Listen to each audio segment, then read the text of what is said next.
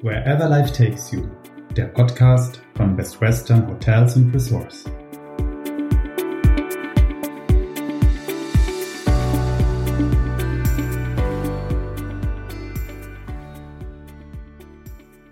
Hallo und herzlich willkommen zu einer weiteren Folge des Podcasts von Best Western Hotels und Resorts.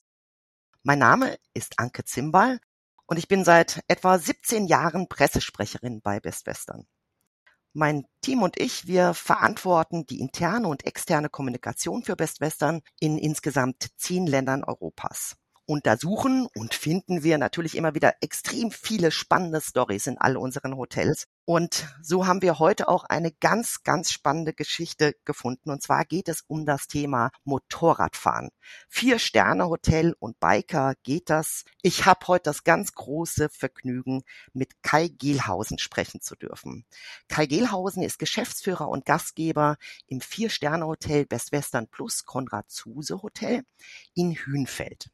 Tja, Hünfeld. Äh, in der Rhön gelegen, äh, in einer wunderschönen Landschaft. Wenn man sich die Karte in Deutschland anschaut, dann ist das, glaube ich, genau in der Mitte. Der Punkt in der Mitte auf der Karte, da ist Hünfeld äh, mit Hügeln und grünen Wäldern zwischen Vogelsberg. Und der Kai äh, führt das Vier-Sterne-Hotel gemeinsam mit seiner Frau Daniela und wir wollen jetzt mal hören, was er denn und auch seine Frau mit dem Thema Motorrad zu tun haben und warum die sich Biker Hotel nennen. Äh, funktioniert das als äh, Vier-Sterne-Hotel und Biker? Lieber Kai, äh, ich bin ganz, ganz froh, dich heute als Gast zu haben und toll, dass du dir die Zeit nimmst, mit mir über dein Motorradhotel zu sprechen.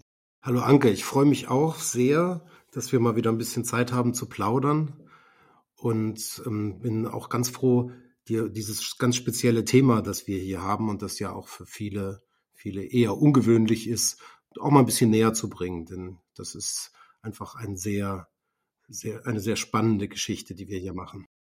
Ja, unbedingt. Vor allem, du musst es jemand beibringen, der eigentlich, also ich fahre selbst kein Motorrad, also umso mehr musst du mal mir erklären, was da die Faszination ist. Aber vielleicht, ich habe ja gesagt, mitten in der Rhön. Soweit ich weiß, kommst weder du, Kai, noch die Daniela aus der Rhön. Wie verschlägt's einen denn tatsächlich in die Rhön? Ihr, vielleicht erzählst du mal ein bisschen, ähm, was du vorher gemacht hast, woher du kommst und wie es kommt, dass ihr in der Rhön gelandet seid. Ja, das ist tatsächlich eine ganz spannende Geschichte, denn die Rhön ist wirklich nicht das erste Ziel, vor allen Dingen, wenn man mit meinem Jahrgang ja auch noch die damalige Grenze kennt, dann war Fulda, Hünfeld, die Rhön war immer Zonenrandgebiet, hat man also nie so auf dem Fokus gehabt. Ich selbst bin in Mannheim geboren, habe da aber nie gewohnt und bin an der Hessischen Bergstraße und im Nordschwarzwald aufgewachsen und habe dann so Sachen gemacht wie Ausbildung im Parteinach, Barkeeper in der Traube Tonbach und habe dann in Regensburg gearbeitet, in Kempinski in Grafenbruch und bin dann irgendwann mal in Bielefeld gelandet. Und da habe ich meine erste Station als Hoteldirektor, habe ich dann damals meine ähm, spätere Frau als Verkaufsleiterin eingestellt. Das haben wir dann eine Weile gemacht und dann bin ich nach Bingen gegangen. Das war mein Erstkontakt mit Best Western. Das war 1997 und habe dort ein Hotel geleitet und meine Frau hat dann was anderes gemacht, weil wir gesagt haben, wir arbeiten nie wieder zusammen, außer wir machen unseren eigenen Betrieb. Und ja, und dann noch sieben Jahre Lindner zwischendrin. Und dann war irgendwann mal die Situation, dass ich für mich beschlossen habe, ich will nicht mehr für andere arbeiten, es wird Zeit, was selbst zu machen. Und ja, Anke, Dani ist zwar gebürtige Münchnerin, aber sie kommt ursprünglich aus Fulda. Und deswegen kannten halt viele hier in Fulda mich, weil wir immer mal wieder hier waren. Und dann tauchte mein Schwiegervater irgendwann mal auf und sagte, ich habe hier jemanden, von dem soll ich den Umschlag geben, guck dir das mal an. Und tatsächlich sind wir auf diesem Weg dann an dieses Objekt gekommen, das wir gepachtet haben und haben es, das war schon zwei Jahre am Markt. Und als wir es übernommen haben, habe ich gesagt, okay, wir pachten den Betrieb und machen aber sofort ein Markenhotel draus. Und da war dann aus dem Grund meiner Historie mit Best Western war dann klar, dass wir das sofort ähm, mit Best Western zusammen machen. Und damals war Markus Smola gerade, war noch stellvertretender Geschäftsführer, dann später Geschäftsführer bei Best Western und so ist das Ganze auch mit Best Western hier entstanden. Das ist ja ein echt mutiger Schritt auch. Ähm, wenn ich das richtig verstanden habe, hast du ja ähm, viel Erfahrung als Hoteldirektor, du hast Lindner erwähnt, äh, tatsächlich so den, den Weg in die unternehmerische Eigenständigkeit, selbstständig das Haus äh, zu pachten, in Eigenregie auch zu führen. Vielleicht erzählst du noch ein bisschen, wie, das ist ja kein ganz gewöhnlicher Schritt. Ähm, was, was war so der Beweggrund zu sagen, wir machen jetzt echt unser eigenes Haus und wir machen das auch als ähm, Ehepaar gemeinsam? Also ich glaube, ausschlaggebend war am Ende, und das meine ich gar nicht negativ, aber die Lindner Hotels haben zu dem Zeitpunkt, als ich gegangen bin, 34 Hotels. Ich war als Distriktmanager für zwei Häuser verantwortlich. Und es gibt dann immer mal so Situationen, wo man weiß, dass für die beiden Häuser, für die man verantwortlich ist, der Weg nach rechts eigentlich der richtige ist, aber die ganze Gruppe muss nach links gehen. Und ich habe dann irgendwann gesagt, ich verstehe das und das ist auch in Ordnung, aber ich möchte gerne eine Chance haben, da komplett selbstbestimmt zu arbeiten. Das war der Hintergrund und meine Frau hat zu dem Zeitpunkt auch gesagt, das ist eine gute Idee. Unsere zweite Tochter war gerade geboren. Es wäre also sowieso irgendwie bei ihr dann in der Elternzeit gegangen und wir haben gesagt, nee, dann machen wir das zusammen und hatten einfach jetzt die Gelegenheit, das zu tun. Die war günstig. Dass sie am Ende nicht ganz so günstig war, lag daran, wir haben Ende 2007 das Haus übernommen und das war ja gerade so in der Aufbauphase überhaupt erst als Geschäftshotel. Wir haben ganz, ganz viel neu gemacht und sind dann mit viel Schwung und mit viel Elan voll in die Lehman-Krise gerauscht. Oh. Da wären wir fast dran gescheitert wirtschaftlich. Das hat dann aber gerade noch so funktioniert und dann haben wir es ganz gut hingekriegt. Und ja, der Aufbau war dann immer klar, dass wir verschiedene Zielgruppen hatten. Und unsere Kernzielgruppe ist eigentlich das Thema Seminare. Wir sind ein Seminarhotel, Mitte Deutschland, große Konzerne, möglichst einheitliche Anfahrtswege, vier, fünf Tage irgendwo. Das ist genau unser Thema. Ist auch nach wie vor unser Hauptbusiness-Standbein. Mhm. Das wollte ich dich schon immer mal fragen, weil wenn ich an Rhön denke, dann denke ich an grüne Wiesen, an, an Rhönschafe. Ich hatte das Vergnügen, mal tatsächlich selbst bei einem Seminar bei dir zu sein. Und ich weiß, da gab es eine Schafsolympiade und ich musste, glaube ich, ein Rhönschaf fangen. Äh, das war so eine ganz besondere Herausforderung. Und ich dann halt so, Konrad Zuse Hotel, wie, also wenn das jetzt ähm, das Hotel zum Schaf oder was auch immer heißen würde, sag, wie, wie kommt das denn zu diesem etwas ungewöhnlichen Namen? Ich habe das dann recherchiert. Konrad Zuse, der Erfinder äh, des Computers. Wieso heißt euer Hotel Konrad Zuse Hotel? Naja, Konrad Zuse ist ein gebürtiger Berliner. Der ist, ich glaube, 57 nach Hünfeld gekommen. Ähm, das hatte ein bisschen was damit zu tun, dass er irgendwann beschlossen hat, dass er in Berlin jetzt gerade nach der Teilung und sowas da nicht mehr vernünftig weiterarbeiten kann und hat dann hier in der Nähe, einmal in Bad Hersfeld und einmal in Neukirchen, jeweils eine Firma gehabt. Die waren am Anfang auch ganz erfolgreich, später dann nicht mehr so und er hat eben dann hier im Prinzip die fast letzten 40 Jahre seines Lebens gelebt, ist hier auch gestorben und hier auch beerdigt. Und deswegen ist Hünfeld Konrad-Zuse-Stadt. Da gibt es auch diese typischen braunen Autobahnschilder, die auf irgendwelche ganz besonderen Themen in der Nähe hinweisen. Und da ist eben auch dieses Thema Hünfeld ist Konrad-Zuse-Stadt. Ah, okay. Und dann ganz kurz noch Anke. Und dazu muss man wissen, dieses Gebäude ist auf dem Erbpachtgebäude, äh, Erbpachtgelände der Stadt Hünfeld entstanden. Und die Auflage war, dieses Hotel muss im Namen Konrad Zuse führen. Und deswegen kriege ich auch noch ab und zu Post, äh, in dem Herr Zuse darum gebeten wird, für ihn noch zwei Zimmer zu reservieren. das ist ja sehr schön. Und du antwortest dann hoffentlich in seinem, äh, seinem Namen. Das heißt aber, ihr habt ähm, seit da PC-mäßig wahrscheinlich auch ganz gut, also so ein Name verpflichtet ja auch, ausgewählt. Sieht man sonst irgendwas von Konrad Zuse bei euch, bei euch im Hotel? Wir haben einen, also zum einen haben wir in der Rezeption haben wir eine von einem für die Region hier relativ bekannten Künstler erstellte Fototapete, die so ein bisschen das Leben von Konrad Zuse darstellt. Und wir haben, und das finde ich immer wieder ganz spannend, wir haben einen komplizierter Ausdruck, stimmt aber so, Originalnachbau der Z25. Das war so die, die damals an die Unis gegangen ist. Das ist ein Computer, der ist groß wie eine, wie ein Dixie-Klo und äh, hat wahrscheinlich die Rechenleistung eines alten Nokia-Handys. Äh, das ist schon ganz spannend. Das heißt, man kann so ein bisschen sich die, die, die Anfänge tatsächlich im, im Hotel auch mit anschauen. Danke für den, für den Hinweis. Jetzt bin ich da auch ähm, etwas schlauer zum Thema Konrad Zuse geworden. Ähm, du hast es vorhin gesagt, ihr habt euch sehr früh ähm, auf das Thema Seminare äh, spezialisiert. Das sind ja nun mittlerweile 14 Jahre, die ihr das Haus führt. Da ist wahrscheinlich auch eine ganze Menge passiert und das Haus sieht wahrscheinlich heute auch anders anders aus als am Anfang. Was, was ist denn so seit der Übernahme, was sind da wichtige Dinge passiert? Was habt ihr gemacht? Wo lag da euer Fokus?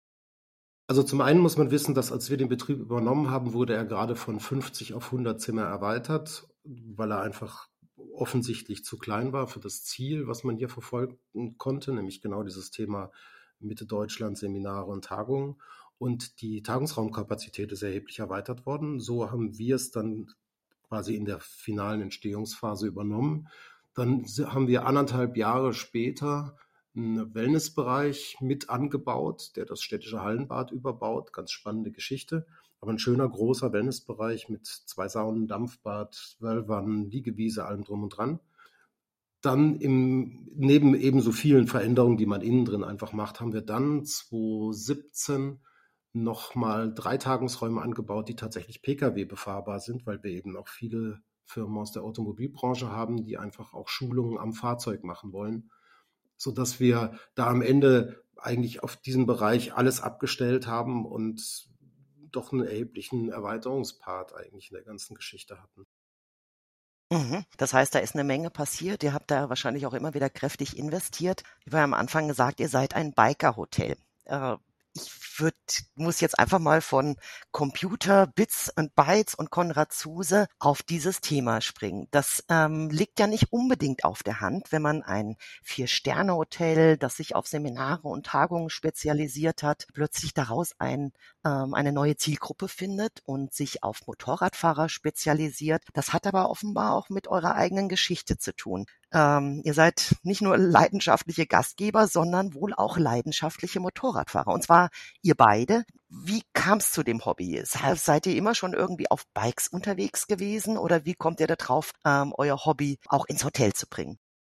Ja, also dazu muss ich sagen, bei mir ist es schon so, dass ich mit 18 Motorradführerschein dann sehr, sehr viel gefahren bin und bin dann aber 17 Jahre kein Motorrad gefahren. Und bei Dani war es so, die hat damals ihren 1A, das war so der 80er früher, den hat sie zwei Jahre gehabt und hat aber nie einen Motorradführerschein gemacht. Und wir haben hier vor, ja, mittlerweile fast sieben Jahren sehr intensiv überlegt, was wir noch für eine Zielgruppe finden können, die gerade im Bereich der, der Wochenenden, Ferienzeiten, Feiertage hier zum einen zu uns passt, weil wir grundsätzlich sagen, Zielgruppen, mit denen wir uns, mit denen wir nichts anfangen können, wo wir selbst nicht irgendwie involviert sind, das, das funktioniert nicht.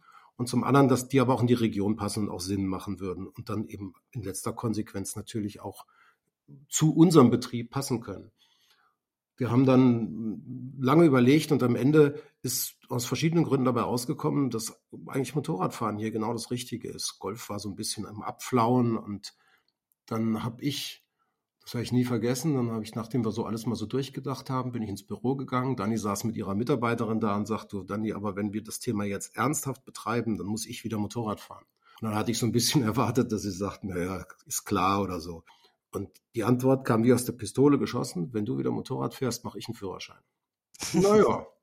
Und das ging dann ganz schnell. Also innerhalb von, ach, innerhalb von drei Monaten hatte ich ein Motorrad, sie einen Führerschein gemacht, sie dann auch ein Motorrad. Ähm, wir haben dann beide auf Harleys wieder angefangen, ich wieder angefangen, sie hat auf Harley angefangen. Und seitdem, seitdem fahren wir beide. Und das Interessante ist auch relativ viel. Also Dani fährt bestimmt ihre 8.000 bis 10.000 Kilometer im Jahr und bei mir sind es locker 20.000 bis 25.000. Und wow. äh, ja, ja, das, das läppert sich dann schon. Vor allen Dingen, weil wir eben dieses gesamte Thema dann gemacht haben. Wir haben gesagt, wenn wir was machen, machen wir es richtig. Das haben wir schon immer gemacht. Das heißt, Biker Hotel bei, bei, uns bedeutet nicht nur, du bist Biker Welcome, das steht ja an jeder dritten Bude irgendwie dran, die noch einen Gast braucht, sondern das geht bei uns tatsächlich damit los, dass wenn du gebucht hast und als Motorradfahrer kommst, du wirklich bei uns in der offenen Tiefgarage startest und zu 99 Prozent schaffen wirst, dass du gerade eben deinen Helm abhast, bevor du dein erstes Bier in der Hand hast. Und damit haben wir die Leute immer schon gleich gefangen. Und das geht weiter über, über dieses Thema, dass wir in der Garage wirklich auch für kleine Reparaturen alles da haben, sowohl zöllisches als auch metrisches Werkzeug, Schrauben, ETC und Waschanlagen, was du brauchst, ähm, ist alles da.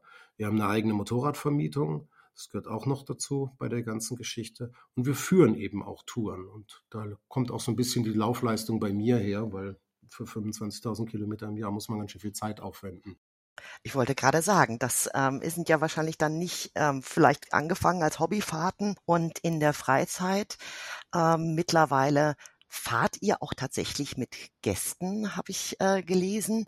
Wie muss ich mir das vorstellen?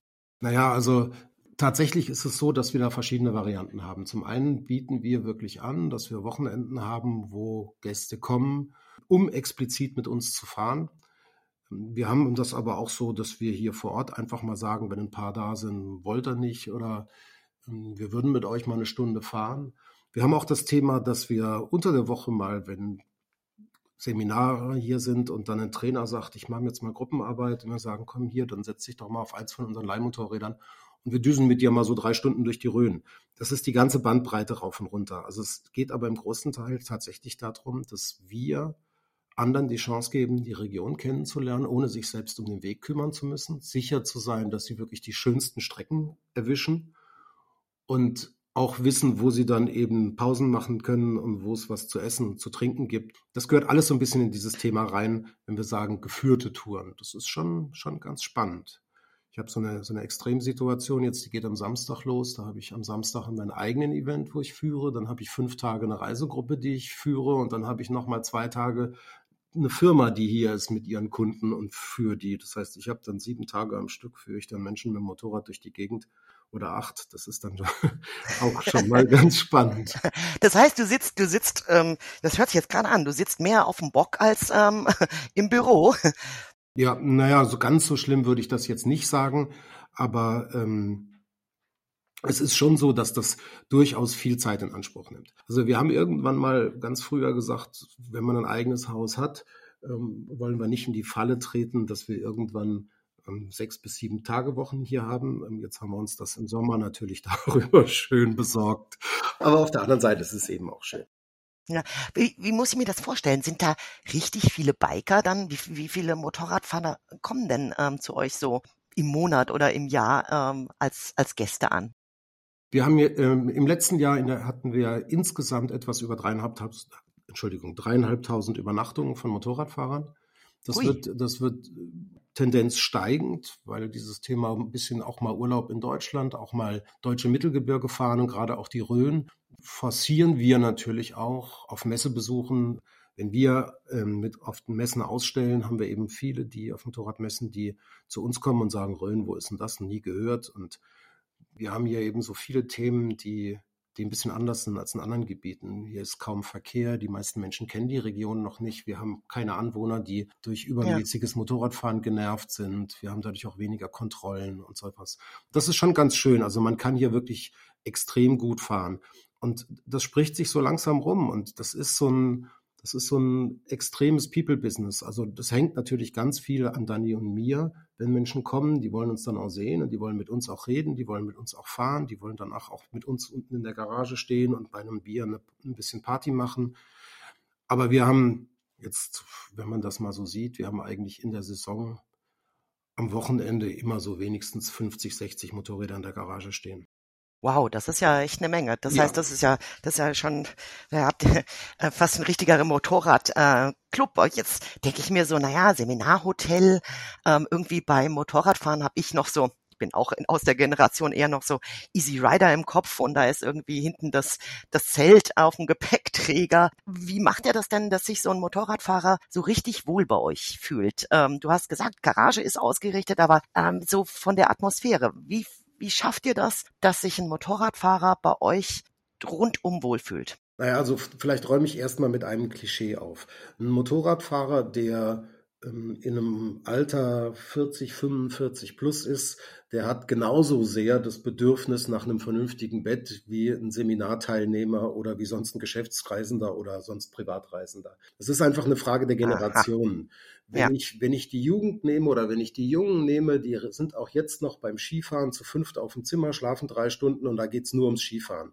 Das würde von uns jetzt auch keiner mehr machen. Jeder braucht ein anständiges Surrounding bei der ganzen Geschichte und das ist eben was, was im Motorradbereich exakt genauso ist. Es ist auch immer eine Frage der Zielgruppe. Wir sind eben ja auch kein Ein-Sterne-Betrieb, sondern wir sind ein Vier-Sterne-Betrieb, was sich in vielerlei Dienstleistungshinsicht widerspiegelt. Also haben wir auch das entsprechende Klientel. Und wenn du dir anguckst, wie viele Tagungsleiter, Tagungsteilnehmer, Geschäftsleute, die bei uns sind, dann auch zum Motorradfahren zu uns kommen und auch umgekehrt dann kann man schon sehen, dass also dieses Klischee Easy Rider ist eins, was gerne so ein bisschen nach außen getragen wird, aber tatsächlich eigentlich nicht mehr der Wahrheit entspricht, sondern es geht wirklich um, um ein Hobby, das man hat und das einfach auch schön ist. Und da sind es erstmal tatsächlich die reinen Hotelleistungen, die auch wichtig sind. Aber auf der anderen Seite ist es so, und das ist ein ganz spannendes Thema, gerade in einer Zeit wo, oder in der, in der Altersklasse, wo die Menschen doch eher sich erstmal siezen und eher erstmal anders miteinander umgehen. Sobald sich zwei Menschen auf dem Motorrad treffen, ist es das Du. Und das ist einfach eine ganz, ganz familiäre Atmosphäre, die dann zwangsläufig entsteht, wenn man das Ganze einfach auch im Betrieb selbst lebt. Und die Mitarbeiter von uns leben das, die, die lieben unsere Motorradfahrenden Gäste, weil die halt auch immer gut drauf sind. Denn nach einer Motorradtour ist man einfach gut drauf, da kann man machen, was man will, solange nichts passiert ist. Selbst, selbst wenn man bei schlechtem Wetter gefahren ist, am Ende kommt man an, es ist nichts passiert, alle sind gut drauf. Das ist einfach wunderbar. Es ist einfach eine schöne Geschichte. Na, es ist wahrscheinlich auch perfekt, dass ihr eben selbst äh, so leidenschaftliche Motorradfahrer seid und äh, nicht nur aus ähm, Marketinggründen euer Haus als Motorradhotel äh, verkauft, sondern weil ihr das authentisch leben könnt. Ähm, das kann ich mir gut vorstellen. Ich habe ja gesagt, ich selbst fahre kein Motorrad. Ich könnte aber auch zu dir ins Haus kommen. Du hast vorhin was erwähnt mit, ihr verleiht auch Motorräder. Wenn ich jetzt einen Führerschein hätte, kann, könnte ich auch anreisen ohne eigenes Motorrad, ohne Tour machen. Wir hatten bis vor zwei Jahren hatten wir eine Harley-Davidson-Vermietung. Seit zwei Jahren ist es jetzt KTM. Und wir haben tatsächlich immer vier bis fünf bis sechs Motorräder hier stehen, die man bei uns mieten kann. Und wir haben jetzt mittlerweile auch mit der mit der Marke Louis, also mit diesem, mit diesem Vertriebsfilialisten für Motorradkleidung und sonstigen mhm. Themen, ähm, ein Deal, sodass du noch nicht mal mehr Klamotten mitbringen musst, sondern wir haben die komplette Motorradausstattung auch hier. Also wenn jemand einen Führerschein hat und ganz spontan sagt, ich will eine Runde Motorrad fahren, dann muss es nur noch passen und dann kann es bei uns auch direkt losgehen. Und das ist schon ganz spannend und das ist auch so in dieser Form fast einmalig in Deutschland, ja. So, lieber Kai, das hört sich jetzt echt sehr schmackhaft an. Ich glaube, ich komme auch mal zu euch und versuche eine Tour zu machen, auch wenn ich kein eigenes Motorrad habe. Da müsstest du mir allerdings auch die Region noch ein bisschen schmackhaft machen. Du hast ja gesagt, ihr fahrt so viel selbst Motorrad. Äh, das hört sich an, ihr kennt diese Gegend bis in die letzte Ecke. Ihr kennt wahrscheinlich auch die tollsten äh, Touren. Hast du irgendwie für mich so ein paar Touren-Highlights, wo ihr sagt, boah, das, das kennt kaum jemand, das kann ich sehr gut empfehlen? Also grundsätzlich ist es so, dass wir rein geografisch, wenn man sich mal anguckt, sogar zwischen vier Mittelgebirgen liegen. Wir sind der westlichste Zipfel der Rhön, wir sind der östlichste Zipfel des Vogelsberg, wir sind der nördlichste Zipfel des Spessart und wir sind der südlichste Zipfel des Knüllgebirges. Also das ist schon mhm. ein Riesengebiet, was wir da eigentlich abdecken. Und äh, es gibt Überall in all den Bereichen gibt es super schöne Ecken und super schöne Sträßchen, die man normalerweise nicht fahren würde, weil sie einfach nicht die beste Verbindung von A nach B sind, sondern nur die schönste. Ja. Tatsächlich ist es aber so, dass die Rhön selbst und da ganz speziell einfach der Bereich um diese drei Länder-Eckgeschichte Hessen, Bayern, Thüringen mit Wasserkuppe, mit Kreuzberg, mit Ellenbogen und Hoher Geber und vor allen Dingen auch dem Hochrhönring erstmal landschaftlich extrem schön ist, was Blicke angeht. Und immer wenn man dann so von diesen klassischen Touristenstraßen einfach nur so in die Nebenstraße rein und dann mal vier Kilometer Kurve an Kurve durch den Wald fährt, da kann man fast ein Strickmuster fahren. Das ist einfach nur schön und macht unglaublich viel Spaß. Wir fahren ja, wir haben ja viele Gäste, die ja teilweise drei, vier, fünf Mal im Jahr kommen und dann auch immer wieder manchmal mit uns fahren, manchmal sich von uns Touren geben lassen für ihre Navis und vielfach auch Strecken entweder gleich fahren oder einfach in die andere Richtung fahren und immer wieder sagen, alles, was sich in der Rhön abspielt, ist egal wo, traumhaft schön, wunderbar zu fahren und vor allen Dingen eben auch nicht überlaufen. Selbst am Wochenende hat man da noch freie Fahrt. Selbst am Wochenende gibt's da keine Raser. Mhm. Das ist einfach eine super schöne Ecke, um mit Spaß, aber auch ein bisschen mit Köpfchen und mit ein bisschen Gefühl für die Natur Motorrad zu fahren. Würdest du mir denn deine, wirklich dein absolutes Highlight, was ist denn deine persönliche, ich hätte jetzt nur einen Tag Zeit, was ist denn deine persönliche Lieblingsroute? Ja, ganz klassisch. Einmal durch die Rhön, durch alle drei Bundesländer durch. Die erste Kaffeepause gibt's oben auf der Wasserkuppe. Dann gibt's ähm, mit einem Blick wunderbar ins Frankenland, gibt's auf der Sennhütte ein Mittagessen. Da ist man aber schon über 130 Kilometer gefahren, war schon einmal um den Kreuzberg drumherum. Von da aus geht's dann in Thüringen über die Hohe Geber und auf wirklich gut gemachten Straßen, aber ziemlich verschlungen, irgendwann nach Dermbach. Sensationelle Bio-Eisdiele von einem Bauernhof, der die da aufgebaut hat. Ganz großartig. Und von da aus dann so ein bisschen ins Eiterfelder Land nochmal ein paar Strecken, wo man wirklich denkt, man ist fast in den Alpen, weil es so serpentinenartig geht. Und dann so nach knapp 300 Kilometern schön mit Schwung wieder zurück ins Hotel, in die Garage, Bier in die Hand. Die Welt ist schön. Also ich verstehe schon, äh, Motorradfahrer sind nicht im Zelt unterwegs und müssen sich auch nicht ähm, aus der Büchse ihr Essen warm machen, sondern sind schon ganz schöne Genießer und wollen es auch ein bisschen bequem haben. Äh, du hast gesagt, bei der Tour waren ja eindeutige Essensstopps eingeplant schon. Das führt ihr wahrscheinlich dann im Hotel. Du hast gesagt, ein Bier gibt's dann nach der Tour. Was kann man denn da als Motorradfahrer abends bei euch machen? um ein bisschen zu entspannen und über die Tour Fach zu simpeln. Also ganz klar ist der Punkt bei uns einfach, dass wir die Leute auch zusammenbringen. Denn das ist ja das Schöne beim Motorradfahren, selbst wenn man sich nicht kennt, man hat ein gemeinsames Thema und das ist so unser, unsere, unsere Kernanstrengung will ich es gar nicht nennen, aber das, was wir einfach tun, wir sammeln die quasi alle, die so langsam reinkommen. Der eine trinkt ein Bier in der Garage, geht dann duschen, der nächste drei, vier, kriegt die anderen noch mit, man unterhält sich da. Und es ist relativ häufig so, dass nach einem schönen Abendessen wir sagen, wer will, wir machen die Bar in der Garage wieder auf und dann alle sagen, ja, das ist doch viel schöner, als sich jetzt hier oben irgendwo hinzusetzen und dann runtergehen. Und natürlich auch für die Raucher schön, weil sie nicht separiert werden und man dann quasi mitten im Bier zwischen seinen Bikes mal ein bisschen quatschen kann, andere Leute, andere Bikes kennenlernt. Und das ist das, was sich mittlerweile auch in der Szene extrem rumgesprochen hat. Und wir haben ja. ganz viele, die kommen an, sagen, wir waren noch nie bei euch, aber jetzt wollen wir erst mal sehen, was in der Garage passiert.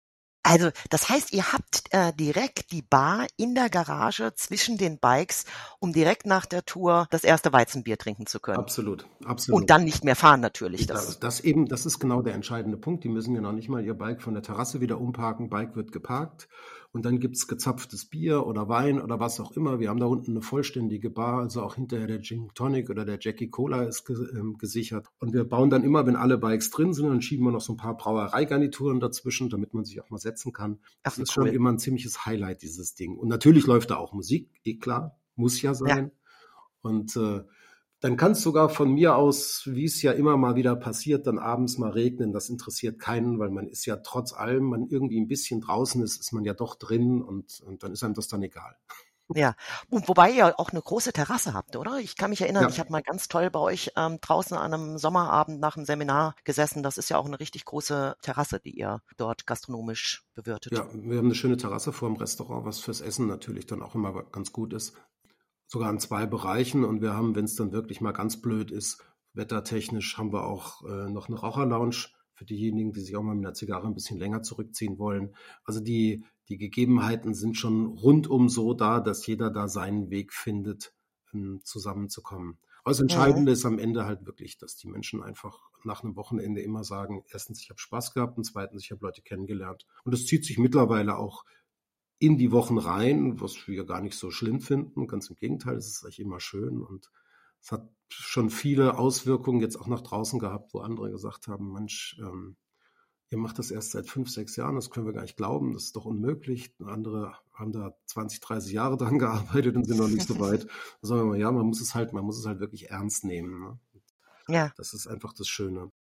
Ja, das hört sich auch, das hört sich auch irgendwie nach einer perfekten Verbindung zwischen Gastgeber sein, Gastgeber aus Leidenschaft, leidenschaftlicher Motorradfahrer, eine tolle Verbindung, wie man das auch im Leben kombinieren kann. Äh, und ich habe es gerade so im, im, Bild vor mir, äh, wie er in der Garage sitzt, ähm, Kai äh, mit einer Zigarre mit den Gästen sprechen. Das ist natürlich auch sehr, sehr nah dran an den Gästen. Und das, wie man sich ähm, im allerbesten Sinne auch ein Gastgeber vorstellt. Weiß nicht, fällt dir was ein, was so für dich der einer so der schönsten Momente war ähm, auf Tour ähm, oder mit, mit deinen Motorradfahrenden Gästen? Hast du da vielleicht eine kleine Anekdote? Ach, Anke, Anekdoten als solche habe ich genug. Das sind dann meistens Sachen, wo mal was nicht so ganz funktioniert hat, denn wenn alles rund ist, ist es ja keine Anekdote. Was ich allerdings ganz spannend finde, ähm, ist, dass wir angefangen haben, auch dieses Thema Tourguiding so ein bisschen in so ein leichtes Ausbildungskonzept zu packen und haben gesagt, wir gucken mal, ob das jemand, oder Weiterbildungskonzept klingt vielleicht besser, wir gucken mal, ob wir das wir das schaffen, ob andere das mögen. Und ähm, das ist eine Geschichte, die uns nämlich Spaß gemacht hat jetzt in letzter Zeit, weil es immer wieder welche gab, die sagten, das war eine tolle Idee. Das ist super, weil es zum einen uns so ein bisschen verständlich macht, was passiert, wenn da vorne jemand führt und wie man in der Gruppe fahren muss. Und auf der anderen Seite einem aber auch eine Idee gibt, wenn selbst man mal in der Situation ist, dass drei, vier sagen, ah, wo fahren wir hin, dass man sagt, okay, fahrt mir mal nach und dann kriegen ah. wir das gemeinsam schon hin. Das ist eine total spannende Geschichte. Ja. Okay. Ich habe noch, noch, noch, noch so eine ganz andere Sache und das ist was, was, ja, das ist so als Spin-off von der ganzen Geschichte entstanden. Ich habe jetzt mittlerweile hier im Ort, ich komme ja nicht von hier, ich habe jetzt hier zwei, die wir haben ja so als Tourguide quasi zugelaufen sind, weil sie gesagt mhm. haben, einer hat mir mal eine Mail geschickt und hat gesagt, er findet das ganz toll, was wir hier machen. Er wird selbst ganz viel Motorrad fahren hier in der Rhön und wenn ich mal jemand bräuchte als Tourguide, dann wird er gerne, gerne dazukommen. Das war vor, vor drei Jahren ist mittlerweile extrem guter Freund von mir und dann kam da noch ein anderer dazu und dann haben wir irgendwann mal, weil wir eben auch dann, wenn keine Motorradgäste da sind, sprich im Winter, gerne mal ein bisschen Moped fahren, sind wir mal irgendwann im Schnee auf der Wasserkuppe gewesen mit den Motorrädern. Also Straße war frei, aber links und rechts lagen halt so anderthalb Meter Schnee. Und dann haben wir das, was wir dann immer machen, schön gepostet das Bild auf Facebook und dann hat, äh, dann hat jemand ähm, drunter geschrieben, das sind ja die Eiseiligen. So. Und dieses Thema, die Eiseiligen, haben wir dann aufgegriffen und das ging dann über, wir haben erstmal hier eine, ähm, ein Arrangement aufgelegt, fahren mit den Eiseiligen. Das ist dann eben wirklich mit geführten Touren über das Thema, wir haben ein Logo entwickelt und haben dann tatsächlich letztes Jahr die Eiseiligen noch in München beim Marken- und Patentamt als ähm, Ach, wie cool. Bildmarke angemeldet und haben sie jetzt auch. Und äh, das ist wirklich schön. Und wir haben mittlerweile Gäste, die fragen an und sagen hier, wir würden gerne mit Motorrädern kommen und äh, Arrangement, ja, alles schön. Und vielleicht, äh, Sie arbeiten doch mit den Eiseiligen zusammen. Können die nicht eine Tour für uns führen? also auch so geht's. Ja, das ist ja, das ist ja die Eiseiligen. Sehr schöner Begriff. Das heißt, Motorradfahren ist nicht eine reine Frühlings- und Sommer- und Herbstgeschichte, sondern ihr schafft es tatsächlich auch, äh, die Touren im Winter zu machen. Mit Gästen nicht so richtig, weil da ist dann das Risiko immer zu groß, dass es nicht passt. Also bei uns geht im Grunde genommen die Saison je nach Witterung mit ein bisschen Glück Ende März, Anfang April los und hört Anfang, Mitte Oktober wieder auf.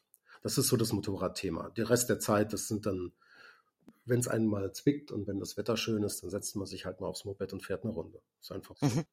Ja.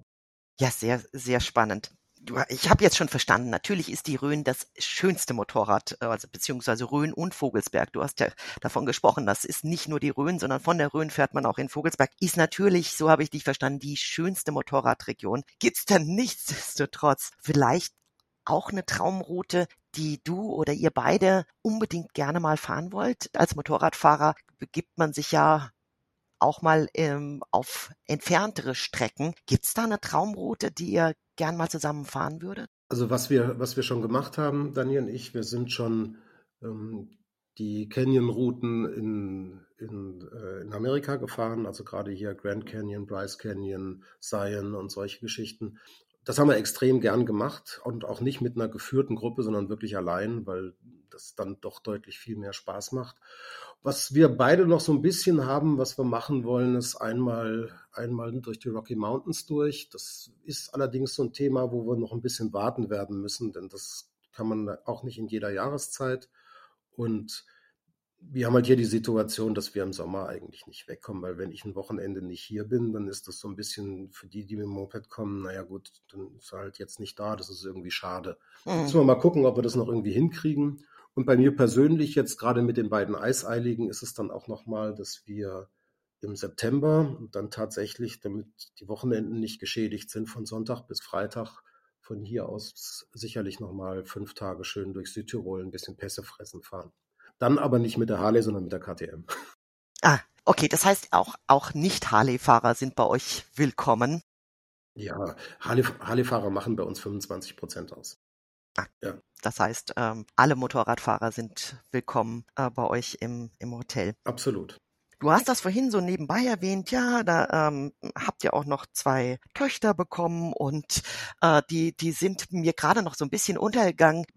Die sind schon richtig mit eingebunden. Ich weiß, ich habe da einen Post gesehen. Ähm, haben die denn auch schon was mit Motorradfahrt zu tun? Also die große ist jetzt 18 geworden, die ist zwei Jahre 125er gefahren, hat jetzt einen Motorradführerschein, die fährt und die unterstützen uns auch manchmal so ein bisschen hier im Service im Hotel. Die andere, Ach, cool. die andere mit 14 ist leider noch ein bisschen zu klein. Also mit 14 darf man ja noch gar nichts fahren, wobei zu klein Quatsch ist, groß genug wäre sie.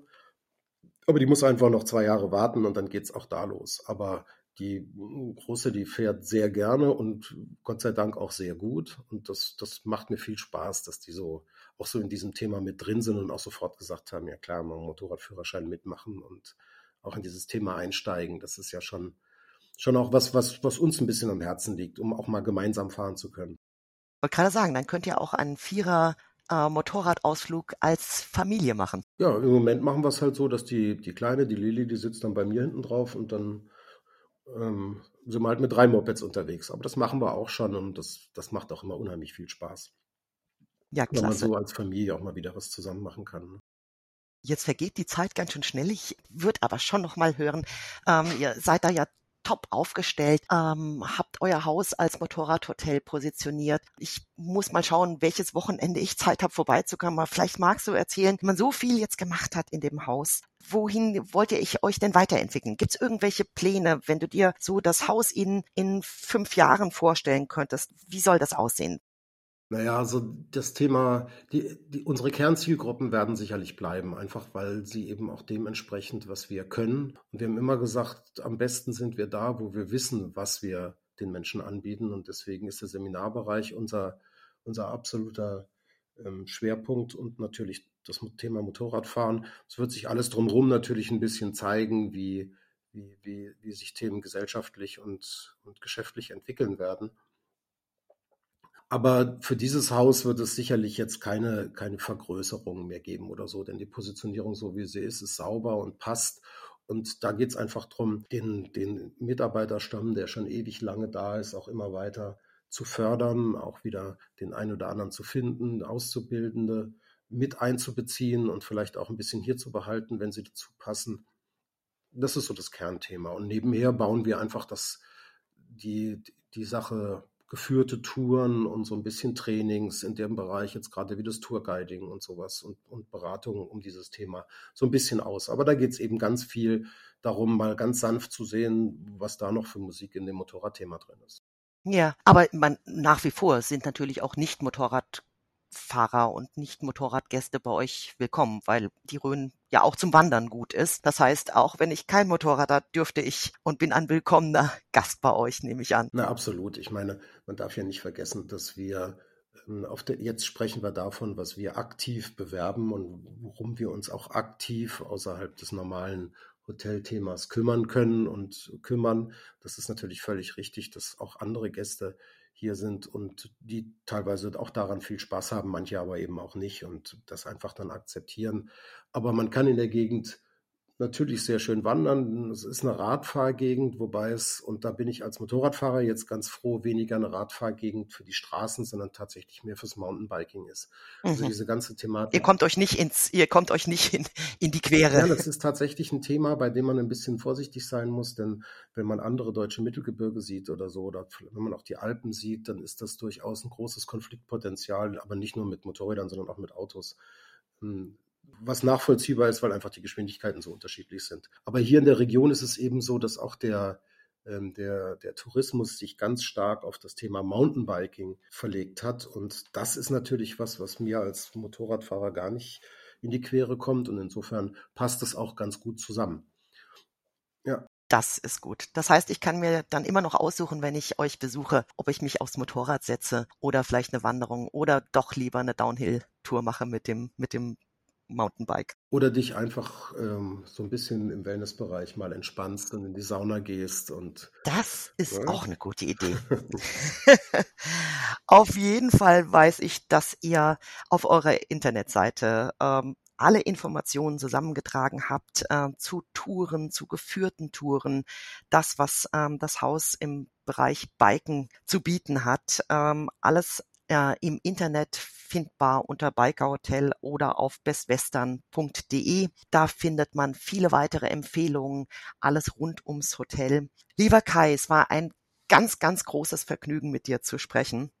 Ganz lieben Dank, dass du dir die Zeit genommen hast. Äh, ich wünsche dir alles, alles Gute. Liebe Grüße an deine Frau Dani. Und wenn du irgend noch irgendwas ergänzen willst, was ich jetzt vergessen habe, dann mach das gerne. Aber ich will dir erstmal ein großes Danke sagen für das tolle Gespräch. Du Anke, ich glaube, wir haben das Thema jetzt wirklich komplett besprochen und ähm, das hat mir sehr viel Spaß gemacht und es ist schön, einfach mal auch darüber plaudern zu können, was uns so bewegt, weil ich weiß, dass diese Thematik hier für viele nicht so handelbar ist, weil sie es einfach, weil sie einfach nicht selbst fahren und weil das einfach ein Geschäft ist, wo man tatsächlich nicht sagen kann, aus Marketinggründen mache ich es, aber ich kümmere mich nicht drum. Das merkt jeder und kommt ja. nicht. Man muss das Thema schon leben und das hast du, glaube ich, perfekt vorgeführt. Also, gibt's da irgendeinen so Spruch, den man wie Holz, wie ähm, Holzbruch, nein, ähm, eben nicht. Gibt's irgendeine Motorradverabschiedung, die man sagt oder gibt's sowas nicht? Ja, es gibt schon verschiedene. Ähm, manche sagen Gummi immer unten und Lack immer oben und ähm, manche sagen die Linke zum Gruß, aber am Ende des Tages es ist es einfach nur Tschüss. Dann sage ich jetzt ein ganz, ganz herzliches Tschüss und nochmals Danke an dich und Dank auch allen Zuhörern. Toll, dass Sie dabei geblieben sind. Ähm, hören Sie auf jeden Fall wieder rein, weil es gibt noch viele, viele weitere spannende Episoden, wo Sie verschiedene Themen entdecken können, hier auf dem Podcast-Kanal bei Best Western. Ganz herzlichen Dank.